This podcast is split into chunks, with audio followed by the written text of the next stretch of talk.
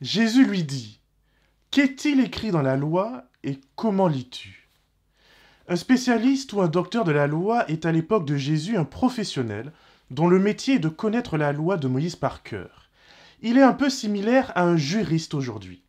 Sa question, nous dit-on, n'est pas complètement sincère. Elle a pour objectif d'obtenir un dérapage de la part de Jésus afin de le ridiculiser et de le discréditer. Mais la réponse de Jésus est exemplaire.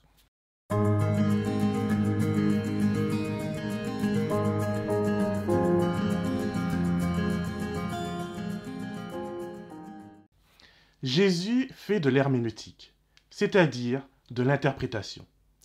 Dans sa première question, Qu'est-il écrit dans la loi? Jésus invite son interlocuteur à l'observation.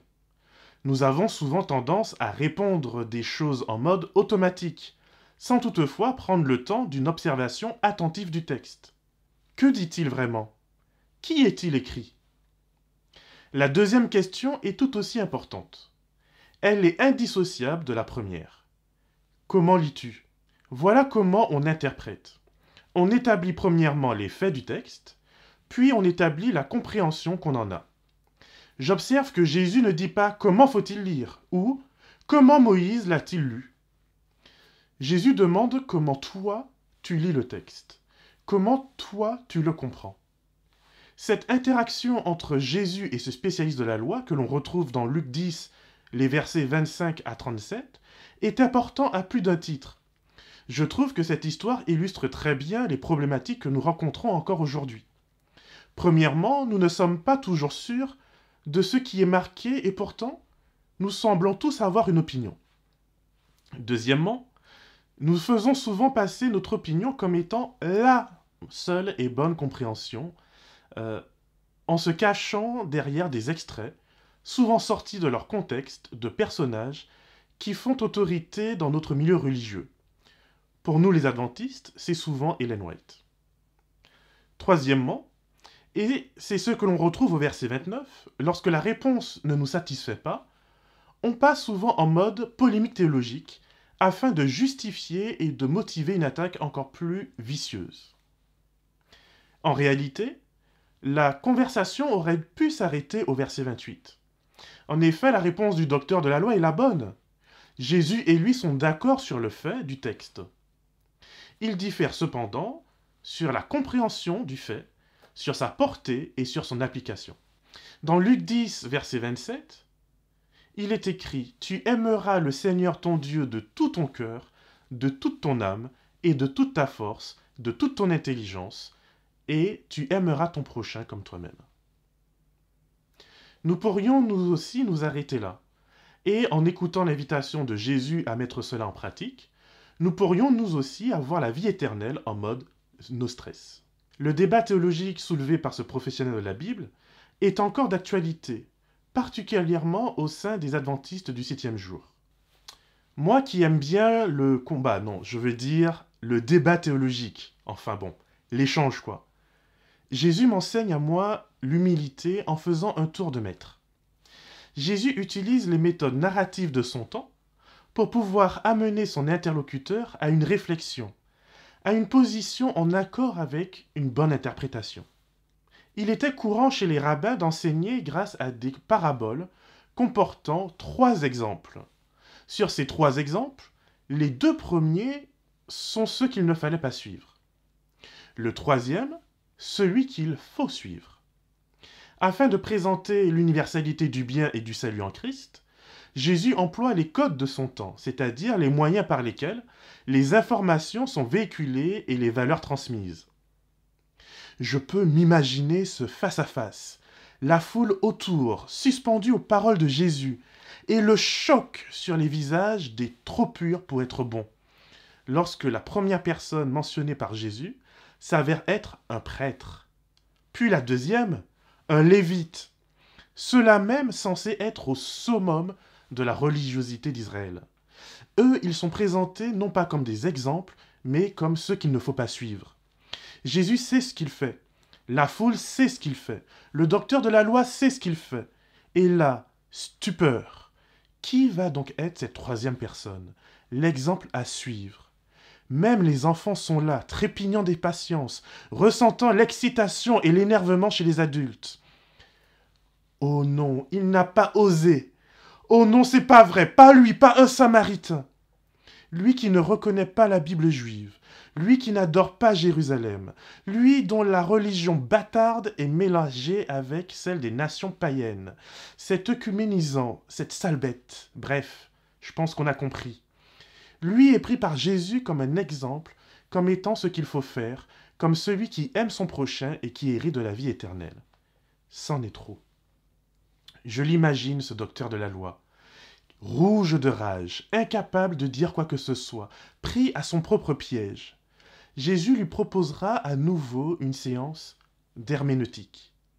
Lequel de ces trois te semble avoir été le prochain de celui qui était tombé aux mains des bandits? Quel génie de la part de Jésus. Quelle douceur, quel amour. J'en suis bien incapable. Même face à la mauvaise foi de cet homme, Jésus reste respectueux de sa liberté. Il peut répondre Je ne sais pas. Il peut répondre Ouais, mais ton histoire là, elle est nulle. Et puis, tout le monde sait qu'un samaritain ne s'arrête pas pour un juif. Franchement, cet homme est d'ailleurs incapable de prononcer le mot samaritain il se contente de dire celui qui a montré de la compassion. L'interprétation, c'est comment un lecteur marqué par son histoire, par sa culture, par son identité, intègre un savoir ou une connaissance.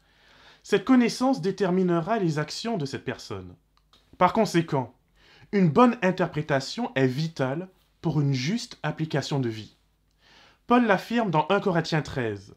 Si ma connaissance ne me mène pas à l'amour, alors je suis creux, je n'ai rien et je ne suis rien. Interpréter, c'est ne pas tout lire de la même manière. Je suis entraîné depuis mon plus jeune âge à lire en tenant compte du contexte. Je ne lirai pas une page de BD de la même manière que je lirai un roman ou une notice IKEA. Bien sûr, de tout temps, il existe le risque de tordre le sens de ce qu'on lit. Jésus a eu besoin de rectifier les choses avec un, par exemple, allez apprendre ce que signifie je veux la compassion et non le sacrifice, car je ne suis pas venu appeler des justes, mais des pécheurs.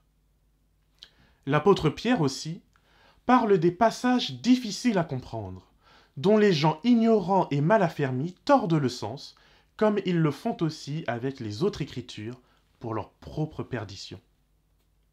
Ellen White, quant à elle, dira que les esprits sont impressionnés différemment tous ne comprennent pas les expressions et les déclarations de la même manière. Certains comprennent ce qui convient à leur manière particulière de penser et à leur cas précis. Les idées préconçues, les préjugés et les émotions fortes exercent une forte influence pour obscurcir la compréhension et embrouiller l'esprit, même en lisant les mots des écrits sacrés. Ce que nous sommes influence ce que nous comprenons. L'homme bon de son bon trésor tire du bon. L'homme mauvais de son mauvais trésor tire du mauvais. Il est intéressant de faire de temps en temps le test et d'analyser ce qui sort de notre bouche sur une journée. Si la plainte, le reproche, le jugement sont majoritaires, peut-être est-ce une opportunité de changer de trésor. Notre langue fait également partie de ce que nous sommes et de comment nous comprenons. Elle est reliée à une culture et à une géographie, me faire comprendre par quelqu'un d'une autre langue et d'une autre culture nécessite une traduction.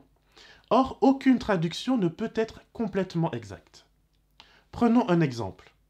Si je te dis Il pleut des chiens et des chats, que comprends-tu? Si je te dis également Je suis au-delà de la lune, que comprends-tu? Si tu es en train de te demander s'il faut appeler les pompiers pour me sortir de ma folie, je te rassure, je ne suis pas encore fou. Il s'agit d'expressions anglaises. Il pleut des chiens et des chats ne veut rien dire en français. Pas plus qu'il pleut des cordes n'a de sens en anglais. Pourtant, ces deux expressions renvoient à la même réalité d'une journée de forte pluie. De même, être au-delà de la Lune et être au septième ciel expriment la même réalité tout en employant un vocabulaire et une imagerie complètement différentes. On a par exemple accusé les premiers chrétiens d'être cannibales, à cause des paroles de Jésus Prenez, c'est mon corps. Imaginez pour un juif d'entendre Prenez ces mon sang, buvez.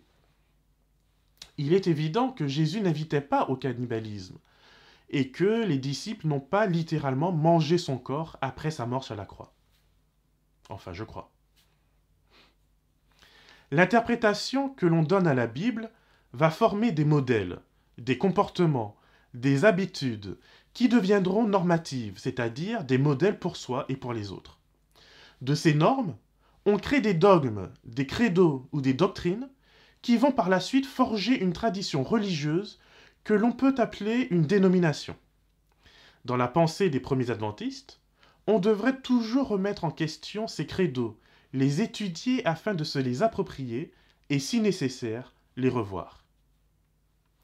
Nous devrions nous interdire de penser que la vérité est une chose que nous possédons, que les fondements essentiels de notre foi sont compris et que cette connaissance suffit. Au contraire, la vérité est mouvement. Revisiter une doctrine, une compréhension, ce n'est pas manquer de foi, au contraire, c'est avoir suffisamment de foi dans le Dieu des vivants, c'est lui faire assez confiance pour qu'il nous guide encore aujourd'hui. C'est là que la notion de révélation progressive prend tout son sens. Jésus lui-même, dans Jean 16 au verset 12, nous avertit qu'il n'a pas pu tout dire, parce que ses disciples n'étaient pas encore prêts à tout entendre.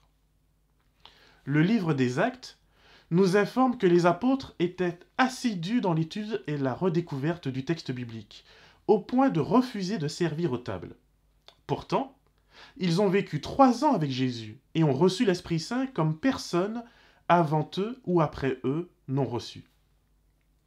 Pierre, dans sa première lettre au chapitre 1 et verset 10, parle de ces prophètes qui ont fait des textes inspirés l'objet de leur recherche et de leur investigation.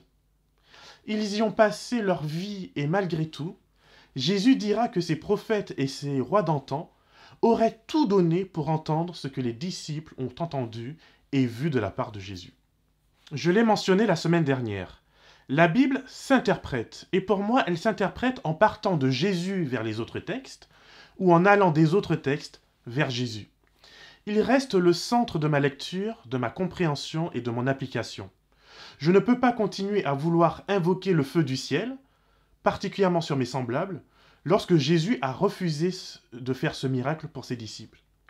Interpréter, c'est essayer de comprendre à travers les textes de la Bible le cœur de Dieu. C'est une tâche impossible pour moi sans l'aide de l'Esprit Saint. Interpréter est un exercice de toute une vie, me permettant de devenir un adulte spirituel, exercé au discernement du bien et du mal.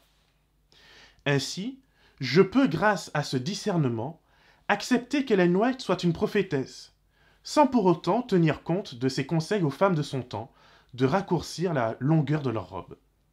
Le discernement me dit qu'aujourd'hui, elles sont déjà bien assez courtes. Je t'invite d'ailleurs à tenir compte de son avis concernant l'usage de ses écrits en rapport avec la Bible. En public, ne citez pas ce que Sir White a écrit et ne lui accordez pas la primauté, comme une marque d'autorité pour prouver vos convictions. Ceci ne ferait que diminuer la foi dans les témoignages. Que vos arguments nets et précis soient tirés de la parole de Dieu. Un Ainsi parle le Seigneur est le témoignage le plus frappant que vous puissiez présenter aux gens.